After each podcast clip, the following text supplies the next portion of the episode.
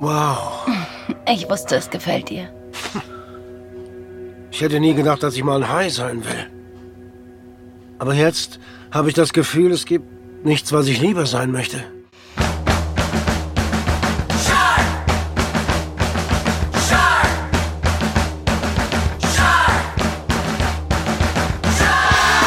Und herzlich willkommen zur Episode 86 vom High Alarm Podcast. Dieses Mal mit dabei Benny, der Hummerhai der deutschen High Podcast Szene. Und auch wieder dabei Jörn, der verdeckte Ermittler der deutschen High Podcast Szene. Hallo und herzlich willkommen. Zum leise Riesel der Schnee Weihnachtsspecial. Oh ja.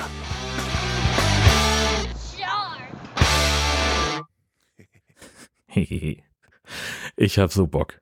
Ich Ja, bin so Zu hyped. Recht, möchte ich Es meinen. ist. Äh, ah, oh, ja. Oh, Oh ja. ja, ich.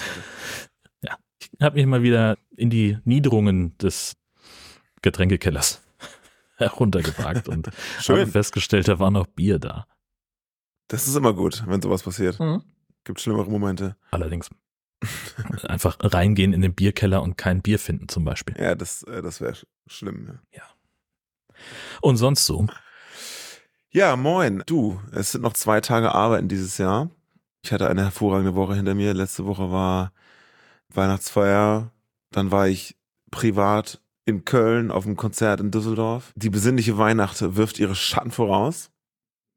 Ich bin der einzige Mensch in meinem gefühlten Umfeld, der gesund ist. Und wobei du jetzt offenbar auch. Es klingt Jetzt wieder, ja. ja genau. Und kann mich gerade tatsächlich nicht beklagen. Und wie ist bei dir so? Du, ich habe äh, gerade heute ist mir so ein bisschen die Aktualität in meiner äh, Terminplanung um die Ohren geflogen. Also ein Termin, den ich für morgen, um den ich regelrecht rumgeplant habe, der findet dann doch nicht statt. Dafür waren dann übermorgen zwei nahezu zeitgleich und weil einer eben aktuell und vom Tag für den Tag stattfindet im, im, im, im Ergebnis, also ich fahre zu einem Termin und der Beitrag dazu soll noch am selben Tag gesendet werden, Mhm. habe ich den anderen dann verschieben müssen. Und naja, das ist dann halt, wenn man auf den Kalender guckt, dann wird's halt schon relativ eng, Ja. ähm, noch vor Weihnachten was hinzukriegen und entsprechend haben wir es dann in die Woche zwischen den Tagen verschoben. Mhm. Und das bedeutet nun, dass mein Kongress-Erlebnis ein bisschen durch Erwerbsarbeit eingeschränkt sein wird. Also ich muss dann nochmal in die echte Welt und draußen arbeiten. Das ist alles irgendwie vertretbar und machbar und ist alles nicht schlimm. Aber wäre natürlich schöner gewesen, wenn die Dinge zeitlich nicht alle irgendwie so auf einem Dutsch stattfinden würden. Ja, das kann ich total verstehen. Ich habe genau das mit den ganzen Terminen, aber auch, also wirklich alles, wirklich. Also sagen wir mal so, ich habe einen hab einen High-Film im Zug zusammengefasst, ja? Wow. Das muss man. da musste man schon gucken, dass keiner zuguckt. Ähm, Ja. Aber witzigerweise ab Mittwochabend, also ich hab mit, arbeite Mittwoch noch und dann ab Mittwochabend habe ich tatsächlich, also frei, arbeitsfrei und dann tatsächlich keine Termine. Geil. Ich weiß nicht, wie ich das gemacht habe, aber es, ich feiere es. Ich finde es richtig geil. Ja. Also hier ist, wie gesagt, noch so ein bisschen Arbeit und dann ist natürlich, also das Weihnachtswochenende im Pastorat ist ja auch immer ein bisschen ein besonderes. Ja. Ähm, das heißt, dieses Jahr haben wir tatsächlich schon einen Heiligabendbesuch von Mhm. jemandem, der sonst alleine wäre und das Mhm. wollen wir nicht, das ist doof. Und deswegen machen wir was zusammen, Schön. passen uns da auch so ein bisschen an, was also unsere eigene Weihnachtstradition ist ja, Heiligabend gibt's Pizza. Das ist so unser Äquivalent zu Kartoffelsalat und Würstchen. Wenig Aufwand, leicht vorzubereiten. Und ja, unser Besuch macht normalerweise was anderes und damit's dann für die Person schön ist, äh, passen wir uns da an, weil das für uns auch in Ordnung ist. Mhm. Am ersten Tag kommt die Familie, zumindest in Teilen. Und am zweiten Weihnachtstag hat mein Neffe Geburtstag. Da gehen wir dann noch mittags zum Geburtstagsessen und fahren dann tatsächlich nach Hamburg zum 37C3, dem Jahresabschlussevent und machen da ja den Rest der Woche Blödsinn, den Rest des Jahres gewissermaßen. Es gibt eine Podcastbühne, an der ich irgendwie orgamäßig ein bisschen mitspiele. Ansonsten wahrscheinlich irgendwie viel blinkendes Licht und sehr, sehr viel Mate lauter positiv bekloppt. Ich habe richtig Bock. Das klingt ganz hervorragend. Oh ja. Ich werde nach seit langem mal wieder auch Heiligabend in einem Pastorat verbringen, weil ich, meine Eltern fahren weg Hm. Und ich besuche dann meinen Bruder, den du auch kennst. Ja, Liebe Grüße. So die Familie dann bis dahin ihre Corona-Infektion wieder ad acta gelegt hat. Aber das, da gehen wir mal von aus. Wir drücken die Daumen. Jetzt haben sie es alle, dann ist es auch irgendwann wieder weg in der Woche oder so. Also ich freue mich. Das wird auch für uns schön und anders. Genau. Ja. Aber natürlich das Highlight von, von jedem Monat, wie auch diesen, ist natürlich wie immer der High Alarm Podcast und das Zusammenfassen von High-Filmen und das Gucken dieser. Ja. Und für den, die letzte Ausgabe des Jahres als kleine Weihnachtsfeier haben wir uns was Besonderes überlegt heute. Aber dazu kommen wir später. Wir gucken erstmal ein bisschen zurück. Ja.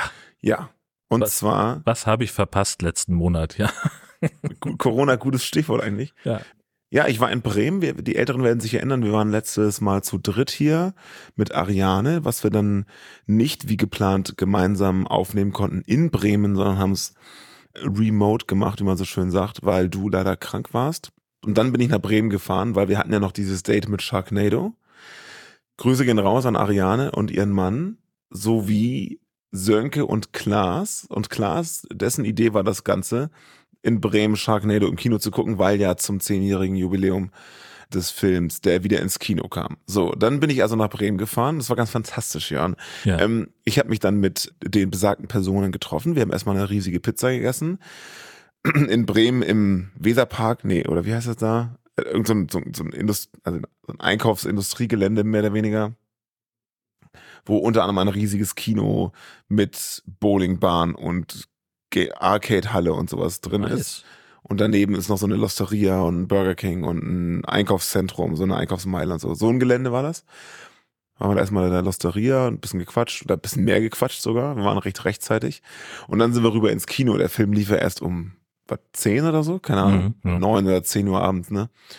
Und ich sag mal so, Platztickets hätten wir nicht gebraucht. Verdammt. Also wir waren wir sechs, das war super, wir waren da hinten in der letzten Reihe, wir haben uns jeder so ein, jeder so ein Love Seat genommen alleine. Ja. Und dann waren da noch vier, fünf andere weiter vorne und dann noch ein, ein sehr interessantes Trio, nämlich wir, wir glauben, das war eine, eine, eine Frau mit ihren Eltern. Ihre Eltern waren so ungefähr in dem Alter wie auch unsere Eltern, so zwischen 60 und 70 so in dem Dreh, ja. Mhm. Und wir waren uns hinterher alle ziemlich einig, dass die nicht wussten, was da auf sie zukommt, ehrlich gesagt. Also die, die Tochter, glaube ich, schon. Aber die Eltern waren so, was war das denn? Großartig. Und das hat sehr viel Spaß gemacht. Also ich sag mal, bis auf Sönke waren ja, sind ja auch alle Fans.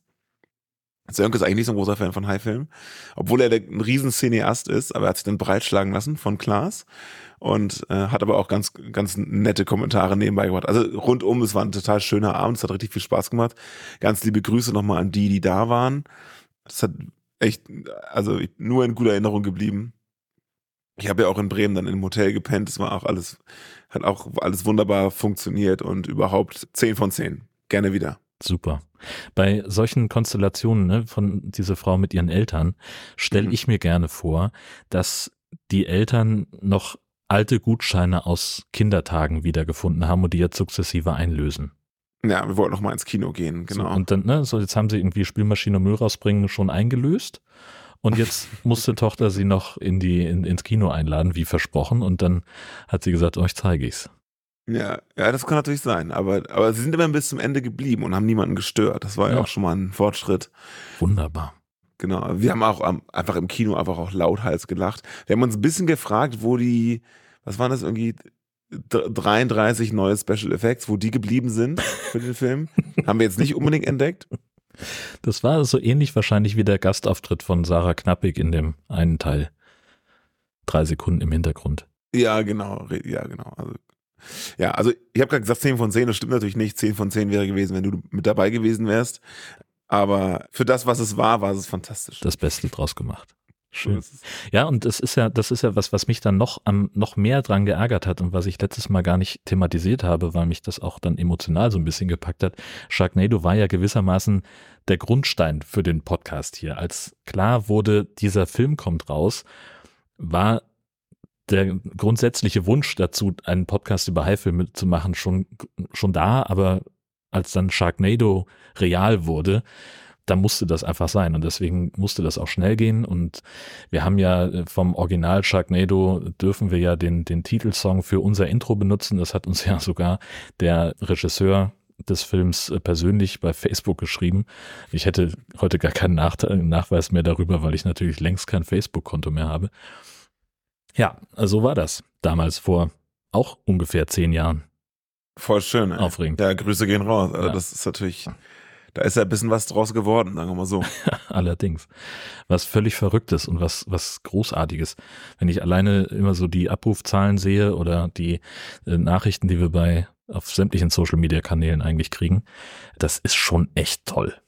Ja. Für so ein Quatschprojekt eigentlich. Fantastisch. Es gibt ja immer noch Menschen, die das nicht kennen. Ja. Ähm, und wenn ich denen von, davon erzähle, sagen die, die mich ja an, immer, immer noch an, wie so ein, als hätte ich irgendwie, also ganz komische Sorgen in meinem Leben. Und können dann wirklich auch nicht glauben, dass wir vierstellige Hörerzahlen jedes Ja, Monat ja. haben. das ist Und echt zwar irre. vor dem Komma. Ja. Ja. schön. ja, insofern gibt Ja. keinen Grund, damit nicht weiterzumachen. Nee, womit wir allerdings nicht weitermachen werden, ist mit Twitter. Also ich habe mich dazu durchgerungen, äh, den unseren Twitter-Account Ende des Jahres sterben zu lassen. Erstmal, weil da einfach der Faschismus selbst in der High-Alarm-Timeline inzwischen überhand nimmt. Zum anderen, es gibt einfach nahezu keine Reichweite mehr. Also die unter jedem Tweet steht ja inzwischen, wie viele Aufrufe der hat. Und das sind ja noch nicht mal echte Aufrufe, sondern einfach nur Impressions. Also man scrollt vorbei und das wird halt statistisch gezählt. Und inzwischen sind wir so bei zwischen 20 und 30 Prozent unserer Follower, die unsere Posts überhaupt angezeigt bekommen. Und außerdem gibt es weiterhin nicht unbedingt eine Möglichkeit, Twitter-Posts ohne Account zu sehen. Und da müssen wir dahin auch nicht mehr verlinken und sammeln entsprechend dort auch kein Feedback mehr ein. Das ist ja dann Quatsch. Ja, dann nochmal eine richtig traurige, also eine Ära, die zu Ende geht. Ja, Wirst du denn den, den Handle des Handles wegen stehen lassen oder wirst du tatsächlich das Konto löschen? nee, ich mach das alles zu. Ich habe also äh, Also du hast gerade nee nee auf eine Oder-Frage beantwortet. Also löscht das alles, ja? Ja, ich, ich mache das alles zu. Also ich habe ja bei meinem eigenen privaten Account immer gesagt, dass ich eigentlich den Handle behalten will, weil ich Deswegen frage ich, ja, genau. äh, da ja auch so ein bisschen die Sorge hatte, dass irgendjemand dann behauptet, der Deutschlandradio-Korrespondent für Schleswig-Holstein zu sein, was echt blöd wäre. Aber ich habe einfach nicht den Eindruck, dass es wirklich Schaden anrichten kann im Augenblick. Und selbst wenn, dann ist das ja leicht auszuräumen. Also in dem Ja. Fall schade drum, auch um die Zeit da. Aber Twitter ist einfach für mich gestorben. ja. Ja, spätestens seit es, seit es dem Namen, seit es auch anders heißt, ist es ohnehin schon. Ja, was- ich weigere Fast mich. aber- gleichzeitig. Ja, genau. Also ich bin sonst wirklich, ich, ich, so, ich habe jemanden aus dem Freundeskreis, der sagte, das ist so ähnlich wie Deadnaming, wenn man Transmenschen mit ihrem Geburtsnamen anredet. Das ist ja auch etwas herabwürdigendes. Aber im Fall von Twitter, ja, nee, sehe ich nicht. Ich will das nicht Ex nennen. Nee. Aber X ist sozusagen dein, dein Ex-Lieblings-Social-Media-Plattform. Schön gesehen, danke. ja, es, es gibt, es, das Netz ist ja voll von Alternativen. Und jüngst hat sich jetzt ja auch dieses Threads von Meta gemeldet. Keine Ahnung, ob das was wird oder, oder ob das in irgendeiner Form Sinn ergibt oder was auch immer. Also ich habe inzwischen schon verstanden, wie es funktioniert. Und ich habe uns mal einfach bei Threads mit dem High Alarm Handle angemeldet und dann schauen wir mal, was wird. Was wird? So ist es. Ja, sehr schön. Aber das Witzige ist ja, alle, die uns auf Instagram folgen, folgen uns da jetzt auch. Das ist der Mechanismus, ne? Also, ja. Ja, ich weiß nicht, ob du das mitbekommen hast, aber das ist ja einfach nur das Gleiche in Text. ne, also diese, diese Sensationsmeldung irgendwie Threads in den USA gestartet, in der ersten Woche 100 Millionen Usende, wo ich so gedacht habe, so ja, natürlich habt ihr 100 Millionen Leute, die dieses Netzwerk benutzen, wenn ihr halt einfach alle von Instagram darüber schaufelt und die Reichweite nutzt und das, Ja. ach ja, bitte, also da kann man sich auch mal gehackt Ja, das war legen. jetzt, glaube ich, Mittwoch oder Donnerstag, wo das losging. Ja, Mittwoch. Und heute habe ich festgestellt, was so der Erstüberlaufeffekt ist, nämlich wenn man bei Instagram durch die Timelines scrollt, also da kommen ja immer so Beiträge, die man folgt und dann nochmal eine Werbung und mal was Gesponsertes und was, was nicht alles. Das wird immer deine, das, was dem den Konten, den du folgst, wird der immer so, wird so vollgespickt mit Mhm. anderen Dingen. Und eins dieser neuen anderen Dinge, was so Füllmaterial ist, sind einfach die Leute, denen du folgst, auf Threads. Und Hm. dann aber so als, als Seitenwischer quasi, als, als, als Galerie quasi. So fünf Thread, Threads, sagt man wahrscheinlich, wahrscheinlich? Denke ich, ja. Wahrscheinlich, wahrscheinlich, genau. Und dann wischt man da so lange, dann könnte man darauf klicken und landet halt bei Threads und kann sich diesen Tweet, sagen wir mal, durchlesen. Also das ist schon mal, die Integration liegt natürlich irgendwie auf der Hand und da dachte ich zum ersten Mal so, ach ja, okay, verstehe. Weil es gibt ja auch viele Menschen, also berühmte Leute, sag ich mal, zum Beispiel sowas wie Sebastian 21 Mhm. oder El Hotzo oder so, die ja ihre Reichweite dadurch kreiert haben, dass sie ihre Tweets bei Instagram in so Slides gebaut haben. Ach so, ja. Ne? Und das Mhm. müssen sie jetzt sozusagen mehr oder weniger nicht mehr machen.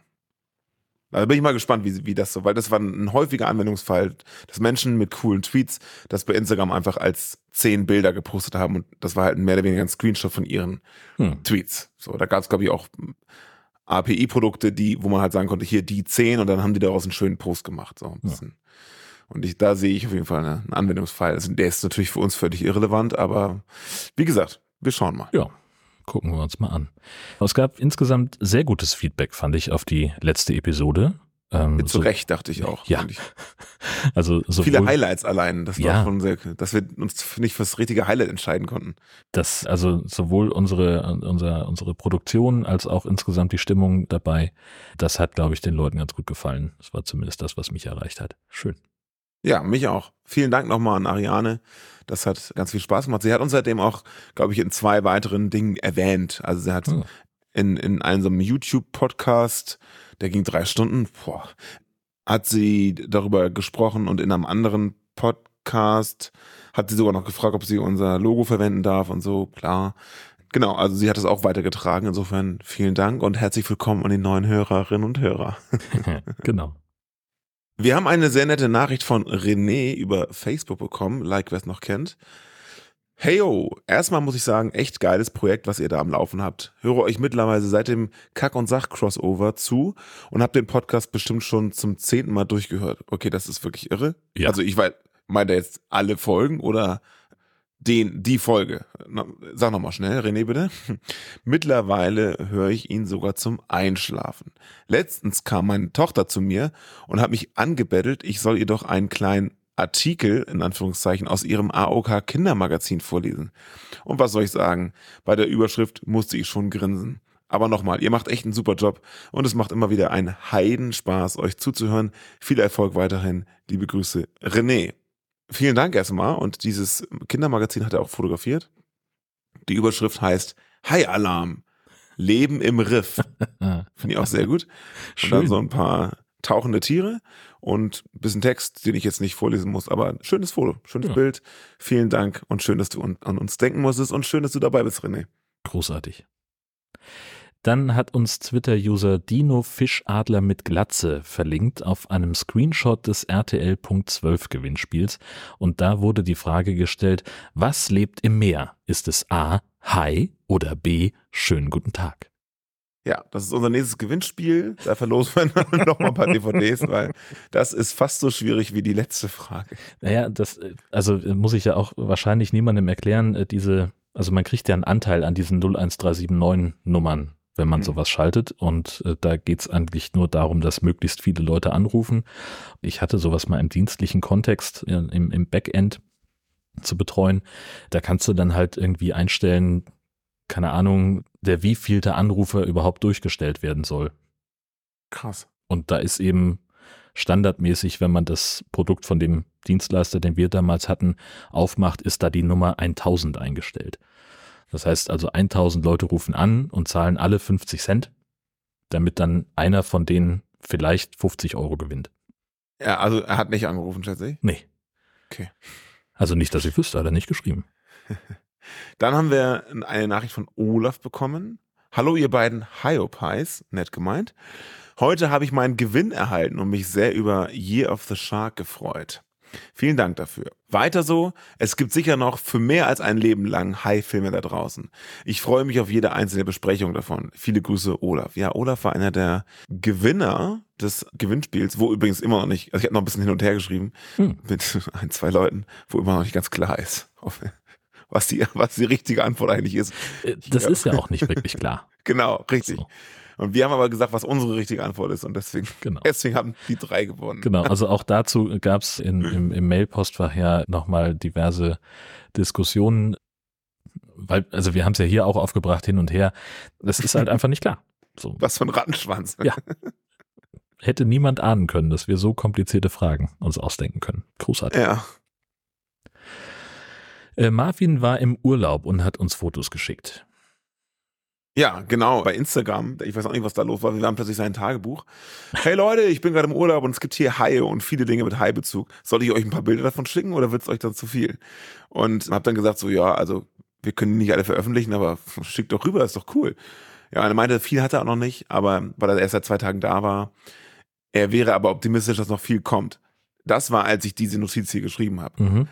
Und er meinte, er hätte sich vorbereitet auf den Urlaub, indem er ein paar von unseren empfohlenen High-Filmen angeschaut hat. Also Marvin ist, glaube ich, echt auf eine, mit dem Ziel, möglichst viel High-Shit irgendwie zu sehen, in den Urlaub gereist und hat uns dann tatsächlich irgendwie 15 Fotos geschickt.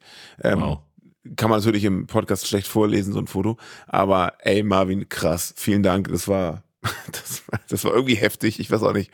Von irgendwelchen Filmpostern über irgendwelche Unterhosen und, äh, also nicht seine, sondern zum Kaufen. Danke. Und dies und das und jenes. Also vielleicht suche ich nochmal ein Best-of raus, aber Marvin, liebe Grüße. Ich hoffe, du hattest einen schönen Urlaub. Jedenfalls hatte Marvin Zeit, äh, bei Instagram noch ein paar Videos durchzuscrollen, unter anderem eines, wo vier Haie mit einem Menschen in einem Bubbleball sowas wie Hacky Sack spielen. Das ist einigermaßen verstörend, was generative AI heute alles kann. Also ich kann voraussagen, es ist schon mal besseres CGI als mehrere der Filme, Die wir heute schon besprechen. besprochen- Oder, ja, Dankeschön. es ist halt genau das, was draufsteht. Also ein Typ in so einem Plastikluftball wird von Haien, die aus dem Wasser springen, zwischeneinander hin und her gekickt. Ja, so ein bisschen hochhalten einfach. Ja, Ne? genau. Komplett verrückt. krass. Komplett verrückt. Ein High-Alarm-Podcast wäre nicht ein High-Alarm-Podcast, wenn Andreas nicht was geschickt hätte. Grüße. Und für unsere Instagram-Follower, Andreas hat ein Video geschickt, Which Shark are you? Bei dem halt so ganz, ganz schnell Haie durchs Bild flitzen oder es kommt immer wieder ein neues Bild. Und wenn man das Bild halt so antippt und gedrückt hält, dann hält es ja an Hm. und dann weiß man, welcher Hai man ist. Und ich war heute Oceanic White Tip Shark. Liebe Grüße, Andreas. Sehr schön. Dann ein High Alarm Podcast wäre auch nichts, wenn Tobias nicht irgendwas gefunden hätte. So ist es. Im konkreten Fall bei äh, im Fediverse bei Mastodon, nämlich die Frage, wie alt sind eigentlich Haie als Spezies? Und es, also Spoiler, scheiß alt. Haie sind älter als die Ringe des Saturn, als der Atlantische Ozean oder Bäume. Ja, das ist schon Komplett irgendwie. abgefahrene Scheiße. Bäume ist so richtig so, das ist richtig random einfach. Ja. So, es gab schon Haie, bevor es Bäume gab. Sprengt mein Kopf. Vielleicht hängen die ja genetisch zusammen. Aber ich finde es eigentlich krass, dass die Ringe des Saturns nur 100 Millionen Jahre alt sind, während Bäume 400 Millionen Jahre alt sind. Das finde Ja. ich, das, das, das kriegt mich irgendwie auch. Ja, komplett. Ja. Naja, Anschlusstreffer in Bremen. was? D der letzte Punkt. Ach so, ja, ich hatte die akustisch gar nicht verstanden. Achso, Anschlusstreffer in Bremen. Ach eine, so, eine kleine Parodie auf die Bundesliga-Konferenz der Ah, okay, auf NDR wow. 2. Habe ich gar nicht jetzt geschaltet. Okay, ja, wir schalten nach Bremen, genau. Der gute Klaas, liebe Grüße, hat uns nochmal was geschickt und zwar als Erinnerung an einen tollen Kinoabend mit dem High Alarm Podcast und anderen tollen Menschen. Mal sehen, wann ich mir dieses cineastische Meisterwerk das nächste Mal antue. Er hat sich also die Blu-ray in 4K Ultra HD Remastered von Sharknado geholt und zwar in diesem remasterten mit dem rosanen Cabrio-Auto da. Da frage ich mich auch, ob sie das gemacht haben, dieses neue Cover, weil irgendwie Barbie gerade irgendwie Ja, im Film war. Ja, schon, ne? Apropos fein. Film. Ja, genau, richtig. Es wird ganz ja, das ist die Überleitung des Podcast-Games. Apropos das, was du gerade gesagt hast. äh, Ja, fröhliche Weihnachten. Wir sind ja, wir sind ja zwei Leute und wir haben jetzt hier High-Film-Wichteln gespielt. Und da wir zwei Leute sind, kriegt jeder einen Film. Yay. Und wir besprechen heute mal wieder zwei Filme. Ich weiß gar nicht, Jörn, wann war das letzte Mal Oh. zwei Filme im High Alarm? Da müsste ich nachgucken, aber ich habe jetzt Ja, gerade keine Lust dazu. Das ist schon echt lange her, dass wir uns von dieser Idee verabschiedet haben auf, auf einer regelmäßigen Basis. Ich sag's dir. Na? High Alarm Podcast Folge 16. Shark and Saw, Women's Prison, Prison Massacre und Dino Shark. Und dann haben wir angefangen mit Shark Swarm, Folge 17, alles nur noch einzeln zu gucken. Wow. Das heißt, da machen wir das jetzt auch schon irgendwie fast fünf Jahre. Eine Weile. HAP 016 kam raus am 20.06.2016. Wow. Nur mal so, ne? Also zumindest wir beiden haben unsere erste Folge am 20.03.2015 rausgebracht. Das ist relativ bald, neun Jahre her. Ja, Ei. Wahnsinn. Und die erste High Alarm Podcast Folge aller Zeiten war der 6.11.2013. Also Happy Anniversary. Ja, Krass. völlig verrückt. Gut, einer von diesen beiden Filmen ist, und damit fangen wir an, Cocaine Shark. Aus dem Hause der Polonia Brothers Productions. Ja, ich, ich, ich weiß gar nicht, ob ich die, da schon mal vorher was zu sagen soll, aber es war ein fantastischer Film. Und äh, der, und der wurde, ja, in dieser, der er hat die Cocaine Bear Welle geritten. Und warum gucken wir eigentlich genau diese beiden Filme heute zusammen, Jörn? weil wir danach auch noch Deep Fear besprechen, wo es äh, tatsächlich um ein Hai und eine Schiffsladung Kokain geht. Genau. Und deswegen ist das unser leise Riesel der Schnee-Weihnachts-Special. so ist es. Bombe. Dann- Und vor allem haben sind die beiden Filme im, im exakt gleichen Verleih erschienen, nämlich bei der Bush Media Group, die uns auch nicht nur die O-Ton-Rechte eingeräumt haben, sondern auch Rezensionsexemplare geschickt haben. Vielen herzlichen Dank dafür. Richtig geil. Also es stimmt alles daran. Und ich würde sagen, wir fangen einfach mal an. Hättest du die Ehre des Klappentextes? Was könnte noch gefährlicher sein als ein kokainsüchtiger Bär? Ganz einfach. Ein drogensüchtiger Hai, der durch die Experimente eines skrupellosen Drogenbarons zur gemeingefährlichen Bestie mutiert ist. Eine Gruppe zwielichter Gestalten gerät ins Visier des Monsters und muss ums Überleben kämpfen. Hat nichts mit dem Film zu tun. Nein, nicht mal im Ansatz, aber das versprechen wir sicherlich noch. Wir sehen zu Beginn des Films, wie geheimnisvolle Forscher Flüssigkeiten in Reagenzgläser füllen und auf viel zu großen Tastaturen herumdrücken. Währenddessen wird ein Mann an einem Pier entführt. Unter Androhung seines Entführers rückt er mit der Information heraus, dass eine Drogenlieferung am örtlichen Lagerhaus ankommen wird und er dafür zuständig ist. Nach seinem Geständnis stellt sich unmittelbar heraus, diese Entführung war nur eine Vortäuschung bzw. ein Test seines Chefs, den er nicht bestanden hat. Als Strafe wird er in ein Haibecken geworfen. Intro ab. Das Geschehen wechselt zu einem Ich-Erzähler, dessen körperliches Gegenstück in einem Krankenhausbett gefesselt ist und gerade so zu sich kommt aus einer Art Narkose. Wir bekommen erzählt, dass er hier aufgewacht ist und von Erinnerungslücken geplagt wird, bevor er mittels Spritze wieder ruhig gestellt wird. Die Story wechselt auf vier Wochen vorher und auch der Ich-Erzähler wechselt. Wir haben einen neuen Ich-Erzähler und zwar zu einem der Forscher aus dem Labor mit der großen Tastatur. Er lässt den Zuschauer wissen, dass in diesem Labor an einer neuen halluzinogenen Droge geforscht wurde, bei der der Hauptwirkstoff aus Haien gewonnen wird. Wie üblich bei solchen Experimenten kam es bei der Herstellung zu einem Unfall, durch den die wildesten Kreaturen erschaffen wurden. Ich habe für einen Mafia-Boss namens Guarisco gearbeitet. Er finanzierte seine große Kampagne mit einem Haufen Mafia- und Drogengeldern. HT25. Ein starkes Narkotikum, das aus den Drüsen von Meereshaien gewonnen wird. Er wollte Riesengewinne machen und schaltete jede Konkurrenz aus. HT25 ist die erste Generation einer neuen Klasse pharmazeutischer Substanzen. Durch den Einsatz starker und spezifischer psychotroper Chemikalien, die mit Hilfe von Nanobot-Technologie verbessert wurden, kann eine biologische Metamorphose erreicht werden, ohne dass der emotionale Stress entsteht, der normalerweise mit einer solchen radikalen Gewebeumwandlung einhergeht. Die anfänglich errechnete Dosis erwies sich als erfolgreich. Nur ich hatte die Formel und das Material. Guarisco wollte sie an ein Syndikat verkaufen und dafür 40 Prozent des gesamten US-Drogenhandels übernehmen. Das Serum zeigte Nebenwirkungen. Bei den Tests unterliefen uns Fehler, die Missgeburten der Natur hervorbrachten. Schreckliche Kreaturen, die durch die Nebenwirkungen entstanden. Ich hörte Gerüchte, Guarisco würde das Serum an menschlichen Versuchskaninchen testen. Es gab einen Unfall im Labor, eine Explosion. Ich habe überlebt. Ich wünschte, es wäre nicht so. Die übrigen Exemplare kamen entweder bei der Explosion um oder sie entkamen. Darunter auch ein Hai-Menschen-Hybrid, halb Mensch, halb Hai. Eine Fledermausartige Kreatur mit Spinnenbeinen. Und die Kreatur, bei der Hai und Krabben-DNA miteinander vereint wurden, namens Krabbenhai. Irgendwo da draußen im Hafen, der Brandung, dem Ozean, streiften sie umher. Dagegen musste etwas unternommen werden.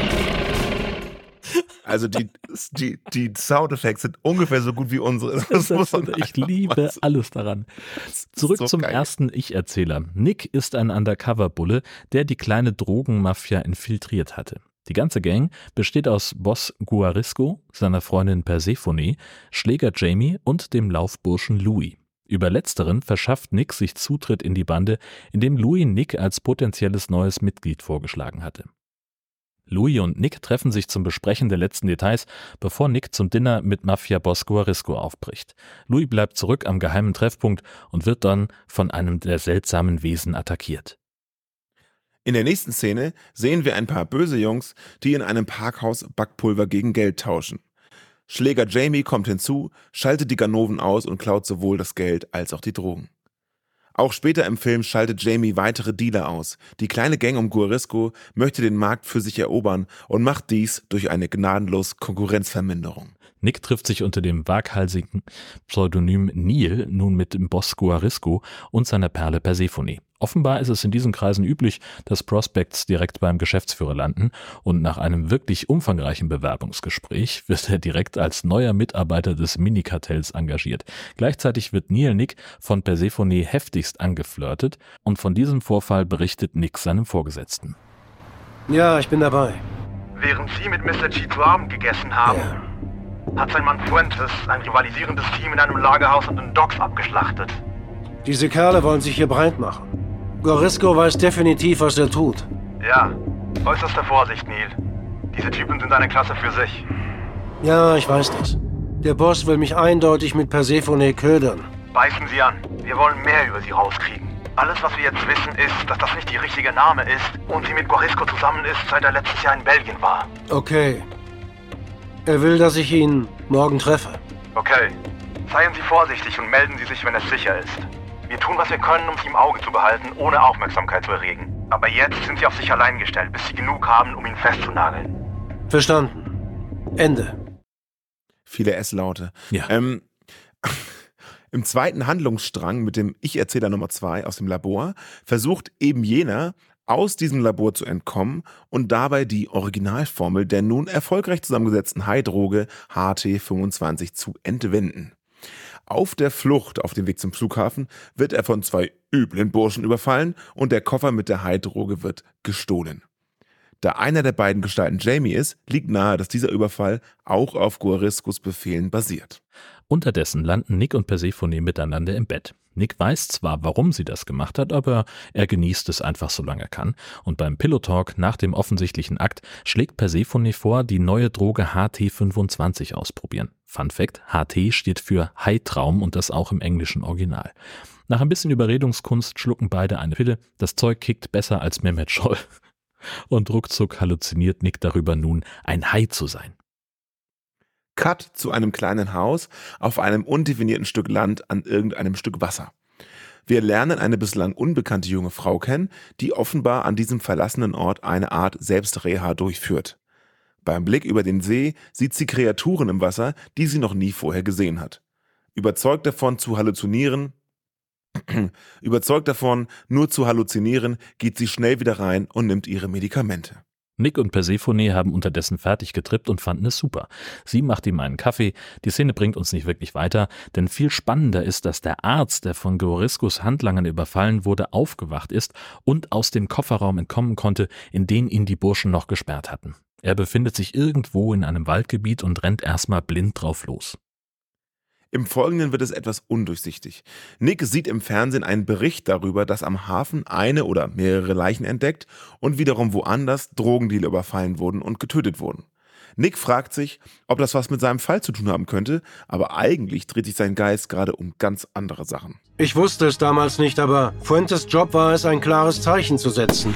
Selbst den kleinen Dealern wurde eine Botschaft übermittelt. Ich habe nicht wirklich darüber nachgedacht, was das alles mit mir zu tun haben könnte.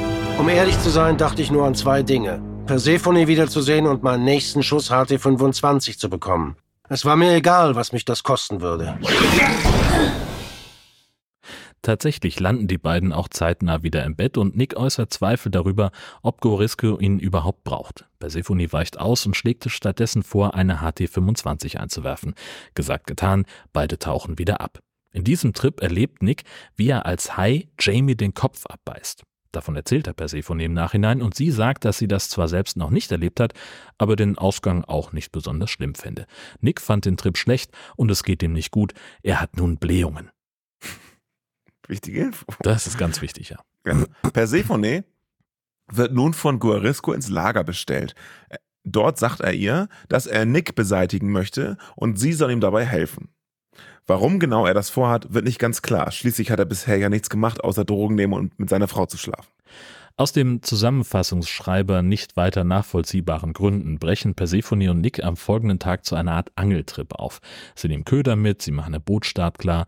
Persephone hat ihre Kapitänsmütze von Teddy auf dem Kopf und schön. Und Nick hat sich frisch rasiert und was ordentliches angezogen. Kurz bevor sie ablegen, tauchen die beiden Entführer bzw. Schlägertypen am Kai auf und erschleichen sich mehr oder weniger gewaltsam zwei Plätze auf dem Boot. Im Auftrag von Guarisco sollen sie auf eine Insel auch wenn sie nicht genau wissen, auf welche. Das ist aber zweitrangig, denn im See schwimmen Haie. Endlich. Das Boot wird gerammt und dabei fliegt der Koffer mit dem Originalrezept von HT25 ins Wasser. Oh nein. Die, ja, uh, scheiße. Die bösen Buben zwingen Nick, ins Wasser zu tauchen und den Koffer wieder hochzuholen. Dieser findet den Koffer in dem flachen Gewässer recht schnell und trifft auch auf die sonderbare Kreatur des Krabbenhais, der ihm direkt in die Augen schaut. Flink klettert Nick zurück an Bord, startet den Motor und will sofort Gas geben, als das Untier das Boot erneut rammt. Sie schaffen es so gerade noch, zu entkommen, an Land zu landen und die beiden Ganoven abzuschütteln. Daraufhin gehen Nick und Persephone wieder zurück zum Boot, nur um auf dem Wasser erneut vom Krabbenhai attackiert zu werden, sodass sie wieder an Land fahren. Aus filmtechnisch nicht weitergeklärten Gründen haben sie auch den Koffer mit der Originaldroge dabei, den eben noch die Handlange hatten. Sie streifen über die Insel und kommen nun zu dem Haus, in dem die halluzinierende Frau Solo-Reha macht. Was wollen Sie? Äh, wir hatten einen Unfall, einen Bootsunfall. Wir müssen unbedingt Hilfe rufen. Können wir Ihr Telefon benutzen? Nein, ich habe kein Telefon, tut mir leid. Gibt es hier einen Nachbarn in der Nähe, zu dem wir gehen können? Das ist das einzige Haus auf der Insel, also. Nein, tut mir leid. Aber Äh, äh, ist alles in Ordnung, Miss? Mir geht's gut, ich habe nur Kopfschmerzen, also. Ich werde mich hinlegen. Okay, ich hoffe, es wird besser. das war irgendwie komisch. Das war richtig komisch. Nun gehen sie zurück zu ihrem Boot. Doch Das Boot ist weg. Okay. Dann ist alles klar.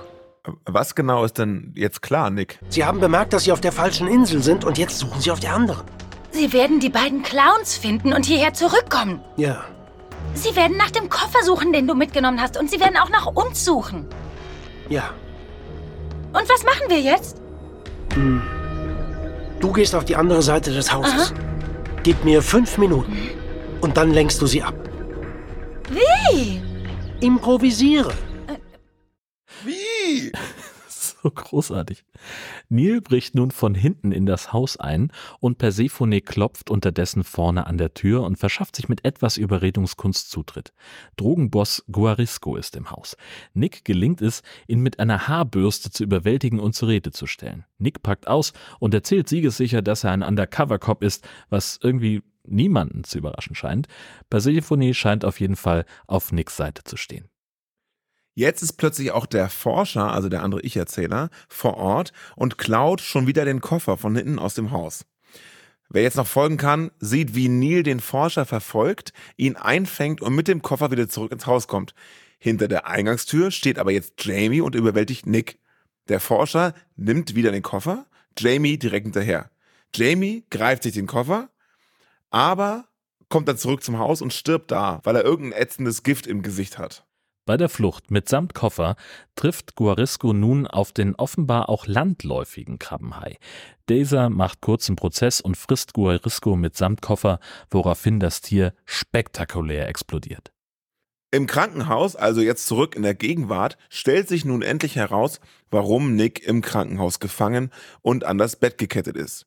Es war Persephone, die ihn seit dieser ganzen Aktion gefangen hält. Sie wusste die ganze Zeit, dass er undercover unterwegs ist. Hm.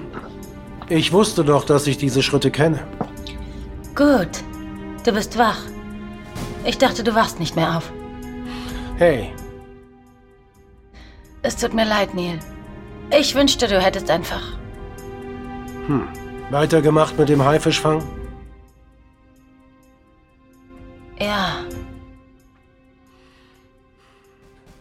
Ich weiß, was du machst.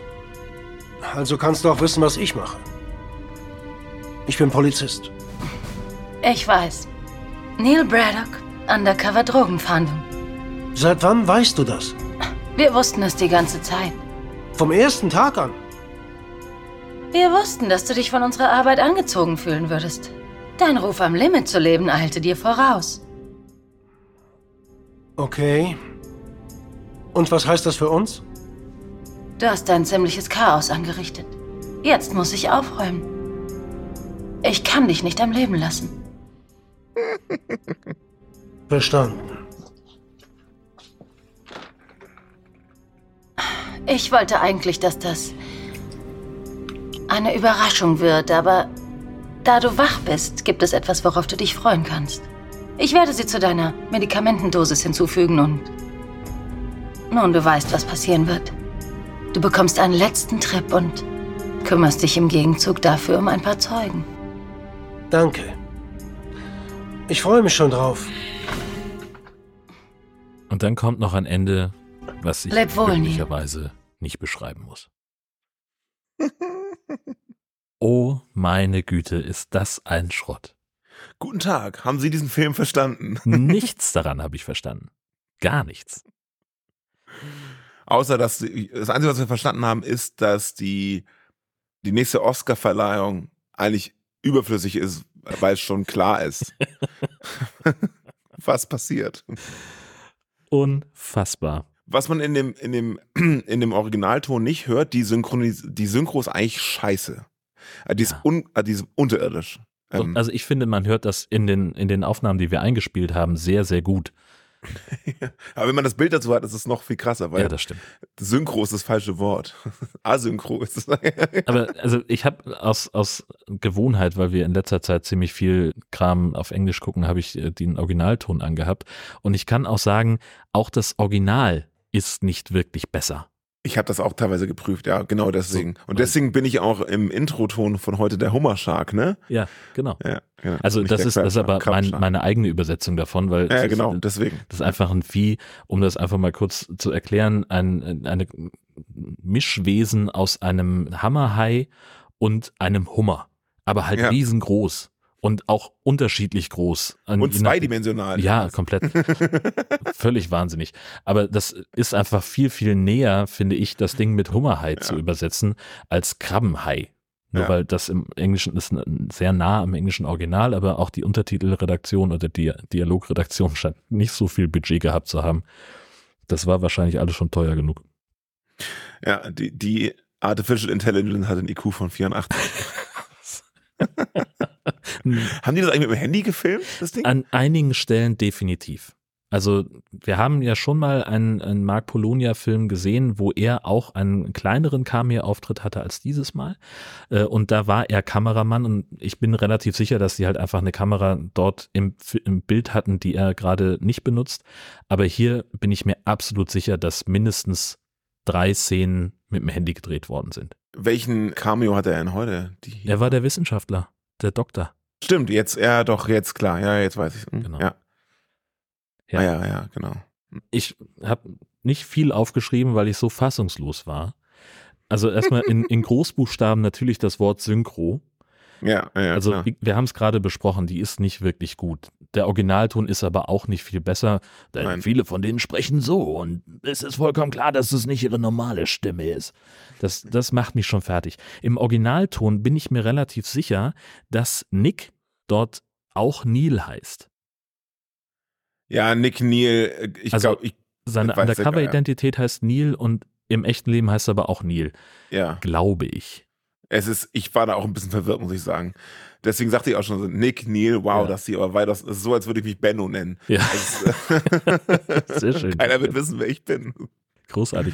Es, ich Ich heiße nicht mehr Schmidt mit DT, sondern mit TT. Oh, keiner wird dir auf die Spur kommen. Ähm, ganz am Anfang gibt es so eine Szene, wo ein Typ irgendwie eine telefonische Anweisung bekommt.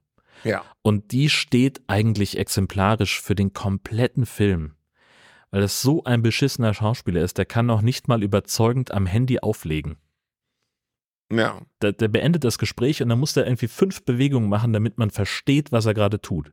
Ja. Fantastisch. Aber wie gesagt, Handy, ne? Wahrscheinlich mit dem Handy haben sie es auch gefilmt. Ja, wahrscheinlich. Es gibt ja keinerlei Color Grading, Tiefenunschärfe, irgendwas Optisches. Es sind einfach nur, es sieht wirklich aus wie meine ersten YouTube-Videos von 2004. Ne? Ja. Und genau, und, und auch äh, vom Skript sind die nicht weit weg. Nee, richtig. Auch, also keine, keine inhaltliche Konsistenz, da ist kein, kein, kein Worldbuilding, die Charaktere sind wahnsinnig, die sind genauso zweidimensional wie der Hummerhai. Ja. Da ist alles nur, also Klischee, Klischee, Klischee und irgendwelche dummen Dialoge und auch so, so episodenhaft erzählt. Also wir wechseln eine Szene und dann findet irgendwas anderes statt, was nur ganz entfernt was mit dem Rest zu tun hat. Also da ist kein flüssiger Übergang zwischen den Szenen, die wir sehen.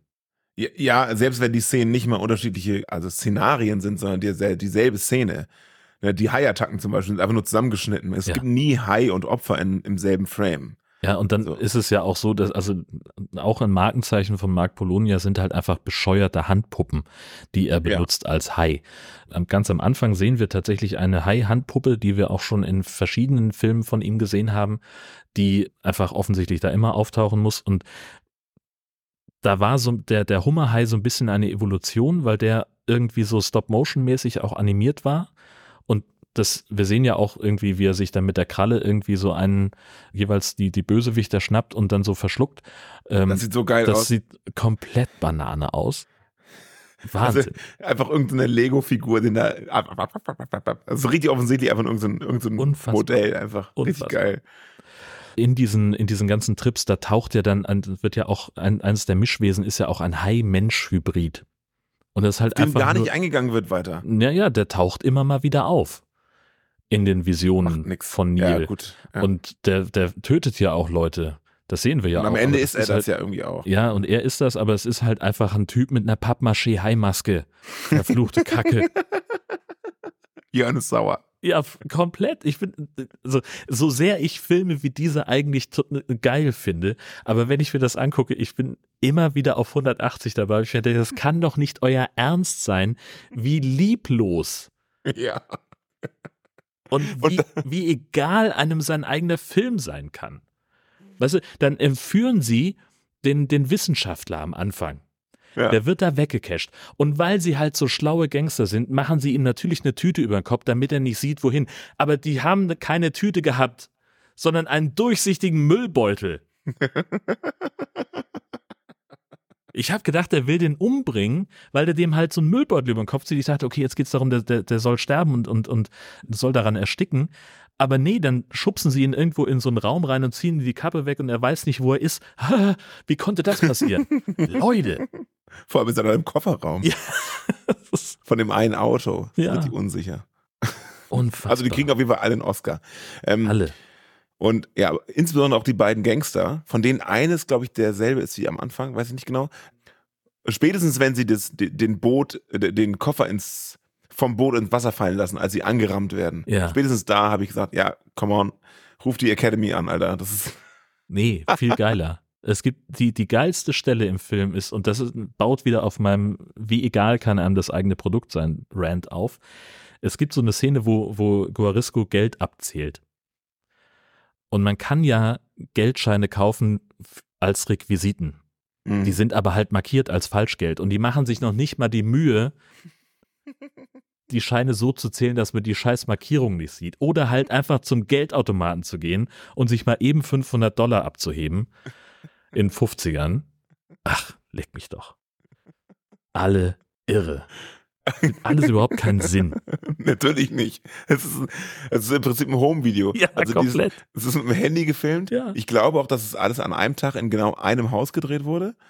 Weil Ne, der, der. Geheim, der, ja gut, vielleicht. Und der, weil der geheime Treffpunkt von diesem einen Louis und Dings ist ja einfach, da geht er einfach in den Keller. Ja, Ne? ja. Und ich glaube, im Erdgeschoss ist dieses Restaurant, wo sie sich treffen. Genau. Und oben ist dann sein Wohnzimmer, wo auch die beiden Bettszenen mit Neil und Persephone gedreht wurden. Und ich glaube, es ist das gleiche Bett wie das Krankenhausbett, ehrlich gesagt. Das kann auch noch sein. Und vor allem wurde für beide Bettszenen, die wurden einfach, also erstmal Szenenrecycling Ja. und dann haben sie einfach das Ding gedreht und zweimal sozusagen eine Pille geschluckt und das einfach halt in zwei, weiß ich, in zwei Tagen irgendwie rausgehauen. Also es ist einfach komplett der gleiche Szene nochmal. So Ja, einfach. eben genau. Das ist exakt die gleiche Lichtstimmung, die gleichen Kerzen, die einfach nur weiter runtergebrannt sind. Die brennen ja auch in der Szene unterschiedlich weit runter, das, aber Detailkram. Die Äh, haben ja auch noch dieselben Klamotten an, Ja, wenn, ja. wenn überhaupt. Ja, Genau. exakt, exakt. Das ist wirklich beeindruckend. Das Einzige, was ich wirklich mochte an dem Film, das war der Komm. Tod von Fuentes am Ende. Ja, stimmt, wo er auch so eine, so eine, so eine Wachsfigur nimmt. und ja, großartig. Das war das Einzige, wo ich gesagt habe, ach Mensch, hier habt ihr euch mal Mühe gegeben. An dieser einen Stelle. Also ich finde ja auch die Mutanten schon geil. Einfach Ja. diese, Ja, also die Idee dafür finde ich schon stark. Die, und die Umsetzung ist halt so richtig offensichtlich so, ja, wir haben uns hier keine Mühe gegeben, so keine Sorge, ihr müsst, das ist so schlecht, dass niemand eine Kritik dafür schreiben würde, weil es so offensichtlich, ja, niemand eine positive Kritik, dafür haben will, weißt du? Mhm. Also, naja. Und aber eine Sache aus der, aus der Filmschule hätte ich dann doch. los. mehrere Ich-Erzähler im selben Film, da müsste uns, äh, da müsste uns doch mal ein ehemaliger Regiestudent doch bitte noch mal kontaktieren, ob das nicht einfach eine sichere Sechs im Filmstudium ist, wenn man mehrere Ich-Erzähler verwendet, die uns eine Geschichte erzählen. Fantastisch. Wir haben das fand ich schon stark. ein, ein Monolog, den wir mit verteilten Rollen lesen. Warum nicht? Ja, War was ja, ja. Nee, es sind ja auch zwei verschiedene Ja, Charaktere. na klar, sicher. Ja, Das ist einmal Neil Nick und einmal der Doktor. Mark Polonia himself. Genau. Genau. Der Forscher, Doktor, Arzt, weiß ich nicht genau, was er ist. Er weiß ja selber nicht so richtig. Nee, genau. Und warum er, warum das Original, warum ein Rezept im Koffer ist, weiß ich auch nicht so genau. Und es ist ja kein kleiner Koffer, das ist einfach so eine Werkzeugkiste. so groß ist meine Werkzeugkiste, genau so groß. Ja. Die sieht doch genau so aus. Ist, ne? Aber die explodiert nicht, wenn sie einen Hai, Krabbenhai frisst, der Ja. plötzlich an Land lebt. Weil weder Krabben noch Haie sind eigentlich Landlebewesen. Also wenn, bei einem Man-Shark oder Shark-Man, was auch immer, sehe ich ja noch irgendwie ein. Aber weder ein Hummer oder eine Krabbe oder ein Hai sind also dafür ausgerichtet, an Land zu leben. Oder habe ich was verpasst? Na, es gibt ja verschiedene Krebsarten, die auch mal im Zuge von irgendwelchen, gibt's das so von irgendeiner, was ist es, Hawaii oder was, wo irgendwelche Krabben so invasionsartig einmal quer über die Insel laufen zu ihren Laichgründen und dass alle Straßen davon bedeckt sind. Also die können das schon auch und auch aus Ja, Krebse. Naja, gut, Also natürlich auch an, im Wattenmeer laufen ja auch überall Krebse rum. ja. Aber Der Hummer Aber an ich- sich, äh, habt ihr jetzt noch keinen Hummer gesehen? nee, nee, Wobei ein Hummer ja irgendwie auch im weitesten Sinne Krebs ist. ja, ach. Ja, da kriegen wir wieder komische Nachrichten von irgendwelchen Meeresbiologen. Ja, und okay, zu Recht. Ich, Ja, natürlich. Ne? Wenn wir schon Scheiße erzählen, dann wollen wir Richtig. bitte korrigiert werden. Genau. Ich hätte noch Trivia zum Film. Los geht's. Und jetzt ist nämlich eigentlich, also wir haben ja vielleicht bei der Zusammenfassung und beim Nachbesprechung haben wir alle mitbekommen, der Film heißt Cocaine Shark, aber der hat ja gar nicht so den Aufhänger wie Cocaine Bear. Bei Cocaine Bear ging es ja darum, hey Freunde, hier ist ein Bär, der hat ungefähr ein Kilo Kokain gefressen, könnte gefährlich werden. Und direkt danach kam ja der Trailer zu Cocaine Shark und der Klappentext hat ja auch genau das so mehr oder weniger suggeriert, ne? So, Wir und hatten sogar ja in Folge 76, ich hatte das noch recherchiert für die Trivia-Fraktion, das erste Mal darüber gesprochen. Also der Film-Trailer kam ja sechs Wochen nachdem klar war, es gibt einen Cocaine-Bär und vor allem nachdem dieses, es gab doch so ein so, ein so ein Vorfall, wo irgendwie auf dem Meer riesige Pakete von Kokain gefunden worden sind und Mhm. das halbe Internet aufgeschrien hat, wir brauchen Cocaine Shark und dann hat auch jemand ein Poster gemacht, wo ein Hai Genau. aus so einer Welle rauskommt, bliblubla. Das finden wir im Prinzip auf dem Cover wieder von Cocaine Richtig. Shark. Aber der Film hat mit Kokain ja mal gar nichts zu tun. Außer, dass die ab und zu ein bisschen damit dealen, so. Und jetzt kommt nämlich die Trivia. Der Film wurde schon gedreht, bevor Cocaine Bear überhaupt rauskam. Aha. Und wurde dann umbenannt, um diesen Hype-Train zu reiten. Das erzählt Mark Polonia selber in einem Interview, was wir verlinken. Der Film hieß nämlich im Original eigentlich Narco Shark, was viel besser passt. Ja. Mark Polonia selber hat davon erst erfahren, als es schon soweit war, dass das Ding jetzt Cocaine Shark heißt. Und er sagt auch in dem Interview, ja, so die Firmen, die das veröffentlichen, haben das Recht dazu, das auch umzubenennen und das Marketing sozusagen anders zu machen oder gar nicht in Ja. dem Fall.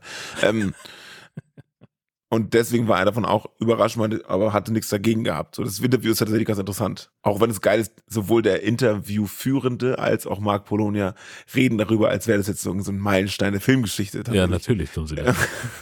das Aber es kann ja keiner, mir kann auch keiner erzählen, dass Mark Polonia sagt, so, das ist meine beste Arbeit. Also, aber dass er das, das muss doch Absicht, das ist doch Absicht, oder? ja, natürlich. Kann, kann also, der gute Filme machen? nein, das, Nee, okay. also das, das, Nein. so, der, der macht ja nur so einen Quark. Und so, ich finde, es, es gibt Als ja. Kunst? Ja, ich glaube, dass er das so ein Okay. bisschen als Kunstform ansieht. Und also man sieht ja durchaus eine Evolution, ja, wenn wir uns mal an Virus Shark zurückerinnern. Das ist ja definitiv irgendwie Videoclub an der Highschool entstanden, dieses Ding. Wo ich auch so gedacht habe, ob der vielleicht im Hauptberuf einfach Lehrer ist oder sowas und das Ja. halt so nebenbei als Hobby macht. Und hier haben wir ja zumindest schon mal unterschiedliche Schauplätze, die Effekte sind ein bisschen besser geworden.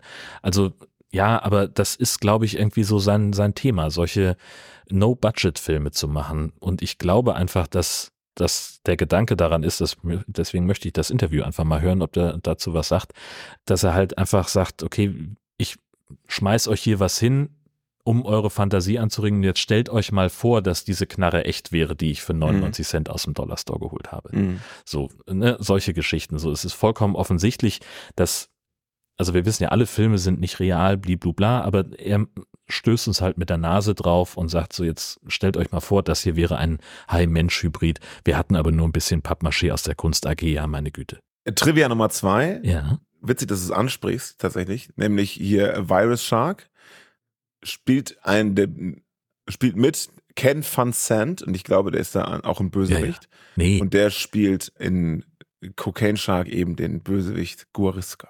nee Ken, Ken Van Sant, äh, das hat er tatsächlich mal in einem Interview gesagt, den castet er immer gerne, weil der halt so natürlich ist, sagt er. Das heißt einfach, das ist irgend so ein Typ, der keine Ahnung hat von Schauspiel und sich auch offensichtlich nicht wirklich dafür interessiert. Und Ja. der war in Virus Shark der Security-Typ. Auf jeden Fall hat er eine Knarre und keine Ärmel an seinem T-Shirt. Genau, richtig. Und auch hier, hier Neil, Titus Himmelberger im Original, ist auch immer in allen Polonia-Filmen dabei und seine Frau Natalie, die jetzt die Persephone gespielt hat. Also Die wir sind sind, verheiratet auch noch. ja, ja, wir sind die alle. Oder vielleicht sind sie auch verwandt. Weiß ich nicht genau. Nee, die haben auf jeden Fall den gleichen Nachnamen. So. Trotzdem haben sie es geschafft, das Ding ab 16 freizukriegen und 76 Minuten Echte Gefühle. echte Gefühle, Geschichten, die das Leben schreibt, definitiv. Ja. Also, wow. Das ist was ganz, was Besonderes für die Feiertage. Schön. Kommen wir zum zweiten Film des Abends, nämlich Unbedingt. zu Deep Fear. Geil. Die, der, das Prequel zu Deep 5. In- Alter, oh Gott. ah, ah, ah. Los, hau rein, Klappentext. Wird nicht besser. Die Tauchlehrerin Naomi rettet nach einem Sturm zwei Schiffbrüchige aus dem Meer. Doch diese erweisen sich als kaltblütige Narkogangster, die Naomi gewaltsam zwingen, nach einer Schiffsladung Kokain zu tauchen. Die Aufgabe ist lebensgefährlich, denn das Wrack liegt mitten im Jagdrevier eines Rudels tödlicher Haie. Tiburon. Der Film beginnt mit Aufnahmen unter Wasser. Zwei Taucher gucken sich ein Riff an, sind ganz begeistert. Und dann ein kurzer Moment der Panik, als ein Hai auftaucht, aber der Kollege ist harmlos und lässt sich mit einem entschlossenen Griff an die Schnauzenspitze ablenken. Wie sich herausstellt, sind Tauchlehrerin Naomi und ihr Neffe Barney das erste Mal gemeinsam unterwegs, weil er wohl im Betrieb von Naomi und ihrem Freund Jackson anfangen will. Die beiden fahren nämlich Chartergäste mit ihrem Boot durch die Karibik und Barney will auch mal Skipper werden. Barney und Jackson müssen los, denn sie müssen rechtzeitig irgendwo sein. Während Naomi gemütlich mit der Yacht in den Hafen segeln wird, an dem die nächsten Chartergäste an Bord kommen. Zu Beginn der Fahrt sieht alles gut aus, bis auf diesen garstigen Tropensturm, der in ihre Richtung zieht. Jackson macht sie genau darauf aufmerksam und sie will den Kurs nach Süden ändern, um den Sturm zu umfahren, aber davon ist Jackson nicht besonders überzeugt. Am besten, du gehst so lange in Dominica vor Anker. Over. Aber dann würde ich dafür drei, vier Tage hängen bleiben. Willst du wirklich für die Margisons den Babysitter spielen? Nein, danke. Over. Ich nehme Kurs auf 14, 14 Grad 43 Minuten Nord, 63 Grad. 1,41 West. So halte ich mich südlich vom Sturm. Halt, dann verlässt du die Schifffahrtswege und gerätst ins Totwasser. Over. Ich weiß. Aber ich schaff das, Jackson. Sie segelt also südlich vom Sturmtief, abseits der Schifffahrtsrouten. Sicher ist sie da nicht und das weiß sie auch, denn der Sturm kann sie ja durchaus noch erreichen. Aber als sie ein paar Schiffbrüchige sieht, muss sie dennoch anhalten. Erstens, weil man eben Menschen nicht ertrinken lässt, die im Meer treiben und zweitens, weil sie sich an das Schicksal ihrer Eltern erinnert fühlt, deren Yacht auch in einem Sturm gesunken ist, was tödlich für die beiden endete. Sie sagt also kurz Jackson Bescheid und holt die Schiffbrüchigen an Bord. Gibt's noch mehr Überlebende? Ich, ich, ich weiß nicht. Ich, es, es, es waren fünf Crewmitglieder und fünf Passagiere mit uns. Was ist denn passiert? Es gab ein Problem mit dem Motor. Und eine Explosion. Explosion. Ja. ja. Explosion. Und dann sind wir gesunken. Ich glaube, die Chancen, dass noch jemand lebt, stehen nicht gut. Sie sollten sich nicht allzu große Hoffnungen machen. Es tut mir leid. Ich hole Ihnen was Trockenes zum Anziehen. Muchas gracias. Confías en ella? ¿Qué dijo? Er wird es schaffen. De nada. Kaum sind die beiden, Maria und Thomas, an Bord, fangen sie an, sich merkwürdig zu benehmen. Eigentlich müsste Naomi die Küstenwache verständigen. Das wollen sie aber nicht, weil sie angeblich Flüchtlinge auf dem Weg in die USA sind und befürchten, sofort wieder zurückgeschickt zu werden. Zurück in ihrem Heimatland würden sie von einem Drogenkartell sicher getötet, sagen sie. Jacksons Versuche, Naomi über Funk zu erreichen, schlagen fehl. Auch weil Naomi sich bereit erklärt hat, zum Wrack runterzutauchen, um dort zu versuchen, Marias Bruder zu retten, welcher dort in einer Luftblase überlebt haben könnte. Thomas schließt sich an und führt sie zielstrebig zu Marias Bruder José. Sind Sie verletzt? Ja, nein. Sehen Sie, ich stecke fest. Das verdammte Boot, ich kann mich nicht bewegen, ich kriege keine Luft. Hier. Ich kriege keine Luft. Hier ist Sauerstoff. Oh, ayúdame. Nicht so tief atmen. José, Sie müssen ruhig bleiben. Ich bin hier mit Ihrem Freund. Wir bringen Sie nach oben. Hören Sie, ich schaffe es nicht, das zu bewegen. Wir versuchen es mit einer Brechstange. Ich bin gleich wieder da. Versprochen. Okay, okay. Ich lasse Sie nicht allein. Zusammen mit Thomas und einer Brechstange kann Naomi José befreien. Sie gibt ihm ein Ersatzmundstück und die beginnen aufzutauchen, aber kaum sind sie aus dem Wrack rausgetaucht, kommt ein riesiger weißer Hai an und schnappt sich Thomas. Keine Chance, der ist einfach weg. Irgendwie schaffen es Naomi und José wieder an die Oberfläche und auf Naomis Yacht. Dort spitzen sich die Ereignisse weiter zu, denn plötzlich hat José eine Waffe und er hält sie davon ab, die Küstenwache zu informieren, wie es eigentlich Protokoll wäre. Maria erklärt Naomi die Situation, in die sie sich mit ihrer kleinen Rettungsaktion gebracht hat. Unser Schiff hatte wertvolle Ware an Bord. Du musst noch mal darunter und sie für uns hochholen. 200 Kilo Kokain. Ich sag dir jetzt, wie die Sache läuft. Unser Stoff befindet sich im vorderen Laderaum. Du steckst ihn in Taschen und ähm, bläst Luft rein, damit sie direkt sichtbar für uns an die Oberfläche kommen. Dann bringst du uns mit deiner hübschen Yacht zu den Florida Keys. Und dann trennen sich unsere Wege. Ihr legt mich um, sobald ihr die Drogen habt. Nein, keine Sorge. Wir haben nicht die leiseste Ahnung, wie man so ein Boot segelt. Wir brauchen dich. Da unten ist doch ein Hai. Ich weiß. Und ich bin heute schon einmal bis in diese Tiefe getaucht. Ich kann das nicht allein machen, das ist unmöglich. José geht mit dir runter. Er kann tauchen. Unterdessen ist an Land Jackson besorgt. Er beobachtet Naomis Yacht via GPS und bemerkt, dass diese sich zu lange nicht bewegt hat. Der Sturm zieht in ihre Richtung, sie ist nicht per Funk erreichbar und das Satellitentelefon liefert nur eine bröcklige Verbindung. Er schnappt sich also kurzerhand Barney und ein Motorrad und rast zur Station der Küstenwache. Dort ist man aber nicht besonders hilfsbereit. Naomi sei offenbar vor kurzem noch erreichbar gewesen, es gebe keinen Hinweis auf ein Unglück und es sei zu früh, sie vermisst zu erklären. Gleichzeitig sind Naomi und José auf einem Tauchgang, um die Drogen aus dem Wrack zu bergen. Das Zeug ist in Fässern mit gefrorenem Fisch versteckt und sie wollen die Pakete gerade hochschicken, als der Hai wiederkommt. Der will sich eigentlich Naomi schnappen, erwischt aber nur die Tasche mit dem Koks. Es staubt, sie kann fliehen und einige der Päckchen landen wieder auf dem Schiff. Der Hai scheint weg zu sein, aber inzwischen ist es dunkel. José hat es auf die Yacht geschafft, aber Naomi muss sich noch im Schiff verstecken. Der Hai ist Hai, super aggro und will sie unbedingt erwischen und sie schafft es zwar zu entkommen, aber Maria und José kennen keine Gnade. Was ist aus dem Päckchen geworden? Verfluchte Scheiße. Was soll schon aus den Päckchen geworden sein? Wo sind die scheiß Päckchen? Auf dem Trawler-Deck. Der Hai hat reingebissen. Und jetzt ist er wahrscheinlich voll Also auf schön. Kokain. Los, wir gehen jetzt sofort wieder da runter. Vamos. Vergiss es. Ich bin fertig. No, no, no. Wir sind erst fertig, wenn ich es sage, ja? Verstanden?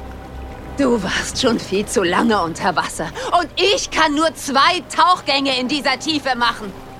Ich weiß, es ist dir scheißegal, was mit mir wird. Aber du Okay, überlebst sie das hat nicht. recht. Wir brauchen sie. Sie fährt uns zu den Kies. Mir sind die Kies Halt, stopp. scheißegal. Ich treffe hier die Entscheidung. Ihr zwei geht da morgen früh wieder runter. Naomi schnallt dann jetzt auch, dass die Crew des Drogenschiffes in Wahrheit erschossen wurde und dass es offenbar keinen Unfall an Bord gab. Das nächste Problem, der Sturm kommt näher. Naomi müsste eigentlich den Anker aus Sicherheitsgründen einholen, aber die beiden Drogengangster befürchten einen Trick. An Land bemüht sich Jackson um eine Lösung. Er möchte seinen Kumpel vom Hubschrauberunternehmen dazu bringen, ihn zur Yacht zu fliegen. Aber der lehnt ab. Schließlich ist es mitten in der Nacht und der Sturm ist ja auch noch da. Jackson scheißt auf alles und klaut am Hafen ein Schnellboot. Schon am nächsten Morgen taucht Jackson quer ab der Yacht auf und Maria will ihn eigentlich sofort erschießen, sobald er nah genug am Boot dran ist. Naomi kann sie gerade noch davon abhalten, aber das hilft auch nur bedingt. Was ist los? Warum hast du nicht angerufen oder gefunkt? Es tut mir Und wenn dir was es passiert tut mir wäre? so leid. Was ist hier los? Deine Freundin Naomi hat uns das Leben gerettet und wir sind ihr sehr dankbar dafür. Jetzt hilft sie uns dabei, den Stoff von unserem gesunkenen Schiff zu bergen. Was für ein Stoff? Und wenn das Ganze erledigt ist, fahrt ihr zwei uns zu den Florida Keys. Es ist tief und ich bin gestern schon zweimal getaucht. Da sind Haie im Wasser, Jack. Ihr Partner wurde getötet. Ich tauche. Nein, tust du nicht. Es reicht jetzt. Ich. No te mueves, cabrón. Du bleibst hier bei mir. Und komm ja nicht auf dumme Gedanken, sonst ist er fällig. Ob es doch noch gelingt, die Drogen zu bergen und den Hai irgendwie auszuschalten, was für finstere Pläne Maria noch hat und ob Naomi und Jackson gemeinsam in den Sonnenuntergang segeln, das dürft ihr euch selber anschauen und das solltet ihr auch tun. Ja, denn dieser Film ist es wirklich wert, sich den anzugucken, im Vergleich jedenfalls. Ja, gen- äh, genau, der Kontrast war doch stark. Der Film ist recht langsam erzählt, finde ich, insbesondere am Anfang. Ja. Und irgendwie war das doch alles ein, also es ist ein spannender Film, finde Es ich. ist Also vor allem ein, ein richtiger Film. Äh, Genau, es ist ein Film, es ist gedreht, es ist gecolor graded, es ist Sound, es ist irgendwie echt und so. Und ich finde, das ist, also ich habe das auf der, auf einer der Bahnreisen geguckt am Wochenende und ich saß da wirklich und dachte, jetzt will ich aber auch wissen, wie es weitergeht und fand das wirklich spannend, habe da teilweise vergessen, Notizen zu machen, weil ich das auch ein bisschen mitreißend fand. Oh, tatsächlich. Also äh, ganz so ging es mir nicht. Ich habe den ja dann zweimal angeguckt und bei beiden Malen war ich so ein bisschen, dass ich so dachte, ja, okay, jetzt könnt ihr euch aber mal ein bisschen bisschen bewegen. Ne? Also gerade am ersten Teil ist es halt auch einfach viel im Bett regeln von Naomi. Also das ist auch schon Teil der Vermarktungsstrategie, dass diese Das Frau halt einfach früher mal Model war und eben in Unterwäsche im Bett liegt und alles in die Höhe reckt, was sie so hat. Äh, Sexy Trauern. ja, komplett. Dann vor allem am Anfang äh, ganz lange Einstellungen, die den Film auch nicht so richtig voranbringen. Zum Beispiel in diesem, in diesem Dorf, wo sie lossegelt, in dem Hafen. Da läuft sie dann so ganz gemütlich, also, ne, also sie sagen ja noch so, okay, du hast jetzt vier Tage Zeit, um in dem Hafen, wo wir die Martensins einsammeln sollen, anzukommen. Und sie ist aber komplett tiefenentspannt, geht noch über den Markt und kauft noch irgendwie ein bisschen Obst und hält einen kurzen Schnack mit der Verkäuferin. Dann an der Kneipe lässt sie sich irgendwie eine Flasche Saft rausgeben und abends sitzt sie dann auch noch irgendwo beim Cocktail. Also mein Gefühl war, dass es so ein bisschen zeigen sollte, okay, die kennt sich da aus, sie trifft sich mit den Leuten, die mag jeder, aber irgendwie hat nicht gereicht, um, um das klar zu machen. Also ich musste halt überlegen, um mir zu erschließen, was soll diese Szene mir jetzt bringen, denn da passiert auch nichts. Da ist einfach nur Musik und sie läuft da so durch, durch diese schöne Szenerie. Und man sieht halt, dass sie mit Leuten irgendwie interagiert. Man hört das aber nicht wirklich. Das ist halt einfach nur so ein Füllding, was ihr vielleicht Tiefe verleihen sollte. Aber wenn, dann hat es nicht so richtig geklappt. Oder, also entweder konnte sie es nicht darstellen oder das Drehbuch war einfach nicht gut genug. Das Character Building, ganz ist beides möglich. Schwierig. Also äh, so besinnt sie auch ist, ich hoffe, dass niemand in Wirklichkeit so leichtsinnig mit so einem Sturm umgeht. Ja. Ne, ja, äh, das passt schon. Sie alleine auf so einer Segelyacht auf hoher See mit so einem fetten Sturm, ah, weiß ich Ja. nicht. Und sie sagt das ja auch am Anfang, ne? Also wir haben in dem Moment, wo, wo Jackson und Barney losfliegen in dem, in dem Hubschrauber, dann schalten wir ja so um auf so eine Ich-Erzähler-Perspektive, wo auch komplett unnötig eigentlich, wo sie erzählt. Aber nur einer. Ja, genau. Äh, wo sie erzählt so, ja, hm, mir war klar, dass ich Barney und Jackson vermissen würde. Und, so, und ja, wow. Beeindruckend, aber bringt uns auch wieder nichts. So, egal. Wo wollte ich damit hin? Genau, sie erzählt und erzählt und erzählt und das ist alles irgendwie, es bleibt so flach und ich habe vergessen, wo ich damit hin wollte, was mein Argument war an der Stelle. Ach so, genau, sie, sie, genau, richtig, der Sturm. Sie sagt ja auch, äh, während sie das Segel zusammenpackt im Bikini, der ein kleines bisschen zu eng ist, dass sie in einer Situation ist, wo sie noch nie war. 48 Stunden allein auf See, aber sie vertraut dem Schiff, dass es sie sicher dahin bringen wird, wo sie hin soll. Und dann bin ich genau bei dir, das ist dann halt einfach, also ich würde, glaube ich, nicht so reagieren und würde sagen, okay, ja, ich habe zwar einen engen Zeitplan, aber bevor ich hier mein Leben und das des Schiffs, das, das komplette Schiff aufs Spiel setze, dann verzögert sich das halt, bis wir den, die Leute einsammeln. Also ne, kein Termin ist so wichtig, dass man sich dafür einen Hals abfahren muss. Ja. Die sagen jetzt auch nicht aus, als würden sie jetzt auf jeden Auftrag quasi Nee. angewiesen sein, Ja. sondern ich glaube, dass sie auch schon irgendwie Kohle haben. Ja. Also scheint ja auch teuer genug zu sein, was sie da veranstalten. Genau. Ja, richtig. Die Rettung aus dem Wrack, also wie sie da irgendwie versuchen, den, den José zu befreien und so und dann an die Oberfläche zu kommen, das fand ich tatsächlich spannend. Ähm, Mhm. Da fand ich auch die CGI ziemlich gut. Ja. Ähm, aber Blut können sie nicht. Man muss ja nicht alles können. Nö, genau, richtig. Also das habe ich nicht so, also fand ich unter Wasser nicht besonders gut und dann über Wasser halt Unmengen von Blut. Das ganze Ding ist eine riesen Blutlache, was auch so hoch brodelt, als hätte da jemand so eine Badebombe ins Wasser versenkt. Das fand ich relativ beeindruckend. Haben sie ja vielleicht. Ja. Ich, witzigerweise in der Szene, äh, wo du sagtest CG High, ich war tatsächlich schon, also wie gesagt, ich war auf Bahnreise und ich, die, die Hürde war nicht hoch, um mich zu unterhalten. Ich war schon so tief im Film oder also in der Handlung, dass ich völlig vergessen habe, dass es eigentlich um Haie gehen soll und war entsprechend überrascht, als er dann tatsächlich auftauchte. Ja. Weißt du? Also ich dachte erst so, oh ja, Spannungsfilm hier. Und dann, uff, Hai. Ach ja, da war ja was. Ja, genau. es ist eigentlich, der, der Hai ist nicht die Bedrohung, sondern Nee. die, die Drogengangster. Und der Hai ist halt auch da. in Kombi mit der Aufgabe, die sie geben. Äh, apropos, Mann, sind die alle dumm, ne? Ganz ehrlich. Da, also, klar, es geht ja um viel Geld und so, aber der, es zeigt schon ziemlich doll, was Geldgier aus Menschen so machen, ne? Ja. Also es ist ja auch so ein bisschen Gesellschafts Gesellschaftsspiegel. Den Leuten sind ist alles scheißegal, Hauptsache die kriegen ihre, ihre Ware da unten raus. Zugegebenerweise Ware mit einem hohen sechs- bis siebenstelligen Verkaufswert. Aber das kann es ja irgendwie auch nicht sein, oder? Ich, Ja, finde ich auch ein bisschen ein, ein, das Problem oder ein Problem des Films, dass alles so flach bleibt und dass eben auch die, die Drogengangster halt im Prinzip nur aus Klischees bestehen. ja. Klar, die Motivation, wir wollen jetzt diese, die Drogen haben, entweder weil wir nicht von unseren eigenen Leuten umgebracht werden wollen oder weil wir ein eigenes Business aufmachen wollen mit dem Zeug, da sind sie sich ja auch nicht einig. Nee. Aber ja, das ist halt, ja, das ist genau das, was du sagst. Das ist, ja.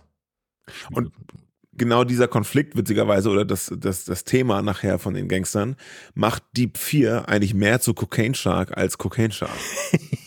Weil es hier tatsächlich um das Zeug geht und Ja. der Hai auch mal eine Dosis abkriegt, quasi, ne? Genau, genau. Das ist echt gut. Ich fand übrigens, wo du eben noch meintest, dass der Hai gut aussieht. Vor allem, ich finde der Tod von José am Ende. Spoiler, weiß ich gar nicht. Richtig, fand ich eigentlich ganz gut. Ja, also das sieht insgesamt alles sehr gut aus, finde ich. Da ist Ja. wenig, wenig zu meckern. Ja. Es sind halt wirklich so, so Skriptschwächen, die ich finde. Ne? Also ähm, zum Beispiel im einen Moment sagt Maria noch, wir brauchen dich unbedingt, damit du äh, nicht nur das Koks aus dem Wrack holst, sondern an- dann uns auch nach Florida fährst. Und im nächsten Moment hält José ihr die Knarre hin, also willst du jetzt sterben oder erst unter Wasser oder was, keine Ahnung, was er sagt. Aber das ist Mhm. ein völliger Blödsinn. Das passt halt nicht zu dem zusammen, was 30 Sekunden vorher passiert ist. Ja, genau. Aber nachher gibt sie ja auch zu, dass sie zu Naomi nur sagen, ja, du musst uns noch nach Hause fahren, weil sie sie quasi dafür motivieren wollen, das auch wirklich zu tun, denn eigentlich kann sie sehr gut selber segeln, Ja. was sie damit beweist, dass sie einen hammerguten Knoten kann. Der war super, der Knoten. Also zumindest sagt Jackson das, ne? Jackson kommt da ja irgendwie angebraust. Da habe ich mich auch gefragt übrigens, kann man so schnell ein Schnellboot leihen? Er meint so, ja, ich muss mir jetzt ein Schnellboot besorgen. ja. Und wusch, hat er eins. Ja, das ist auch genau meine nächste Notiz. Sie sagt am Anfang, sie ist 48 Stunden auf See. Ja. Und dann ist sie, lass es vielleicht irgendwie, sie ist morgens nach dem ersten Kaffee losgesegelt und er fährt eigentlich, ja, er fährt in der nächsten Nacht los. Also waren es meinetwegen 14 Stunden, die davon weggehen.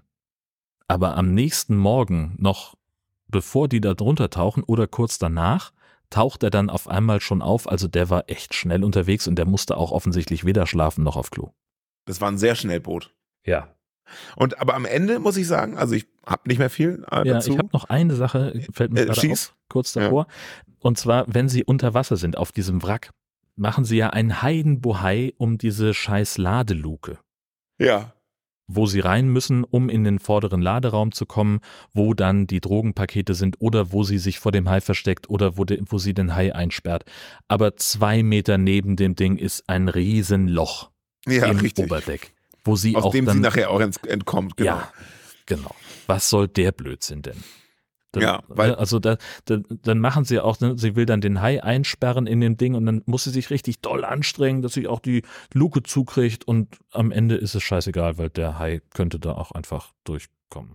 Äh, Wobei der Hai nicht, weil da noch eine, so eine Querstrebe ist. Ach ja, da muss er reinbeißen. Ja, okay. Aber, aber der Typ nachher unten, wenn die Ja. Drogen da sind, so viel können wir verraten, lässt sie da unten und sperrt sie ein. Ja. Und das ist halt sinnlos, weil daneben ein Loch ist, wo sie halt raus kann, sobald sie wieder nicht. Also er schlägt sie ja bewusstlos und er hätte sie einfach so bewusstlos schlagen können, weil die Hürde war nicht viel größer, so eigentlich, ne? Genau. Genau.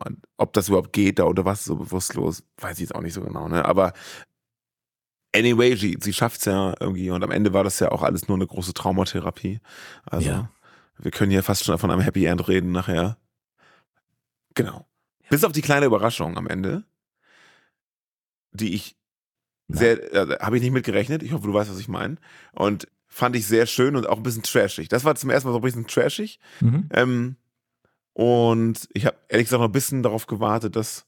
Ach komm, wir sagen es einfach. Also, oder? Ja, los. Wie immer. Also, Spoiler, Spoiler. Maria taucht doch nochmal auf und überfällt die beiden noch an Deck.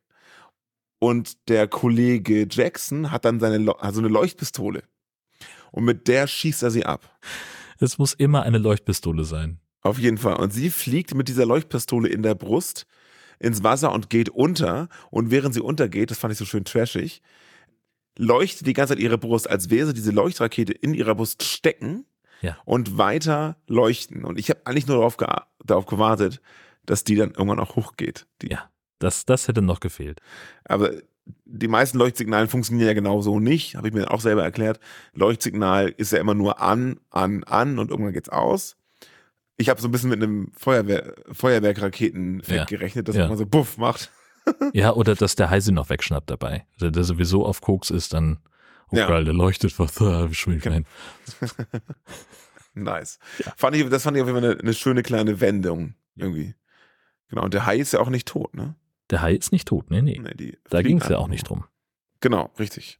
Ja, aber Da, da, da, was, äh, auf was für einem Trip der war, das werden wir vielleicht in einem zweiten Teil oder so feststellen. Ja, the Auf real cocaine shark. Genau. 84 Minuten dieses Mal und auch Ja. FSK 16 und also 84 Minuten, die sich auch lohnen. Genau. Das, ähm, Länger als sagen. Cocaine Shark, aber der, der Wert Spaß pro Minute ist hier trotzdem höher. Deutlich. ja, vielen Dank nochmal an Bush Media für die O-Ton-Rechte und Ja, mega. äh, das Grüße. war echt cool. Danke. Dann kommen wir zu den Shark News und das ist etwas, worüber ihr sprechen müsst. Es gibt nämlich einen neuen Trailer für Shark Side of the Moon und er ist einfach großartig. Ja. Äh, der sieht einfach toll aus, der macht Spaß. Man sieht auch viel mehr als im ersten Teaser, worum es geht. Die Viecher sehen gut aus für Asylum-Verhältnisse, äh, aber es gibt leider noch keinen Starttermin für Deutschland. Ja. Mein persönliches Highlight in diesem Trailer, also erstmal sieht das cool aus und die Idee ist irgendwie lustig, also die fliegen ganz offensichtlich zum Mond und irgendjemand meinte so, warum zur Hölle gibt's denn bitte hier Hai? Also die Frage, die sich alle stellen. Ja. Und dann im Trailer nachher so eingeblendete Schriftzüge. One small step for man and one giant step for shark kind. Sensationell. Absolut fantastisch. Sensationell. Da ziehe ich meinen imaginären Hut vor einer so schönen Referenz. Fantastisch. Ja, das zu fiktiven Hai-Geschichten. Alle anderen Shark News sind echte Hai-Geschichten. Und zwar hat uns Peter mit Berichten über eine ganze Reihe von Hai-Angriffen versorgt.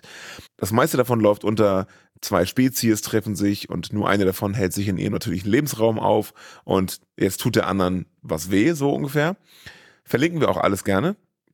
Aber in einem Fall ist was passiert und zwar hat jemand live gestreamt, während er von einem Hai-Angriff, also von einem Hai angegriffen wurde. Also um genau zu sein, wurde er angegriffen und hat dann seine Kamera angemacht, weil eigentlich wollte er seine so seine letzten Worte verfassen und Goodbye sagen und schafft es dann aber an Land zu kommen. Sein Freund hilft ihm an Land zu kommen und man sieht auch wieder, wie sein Fuß einfach fehlt. So, also ist nicht für jedermann, sich das anzugucken.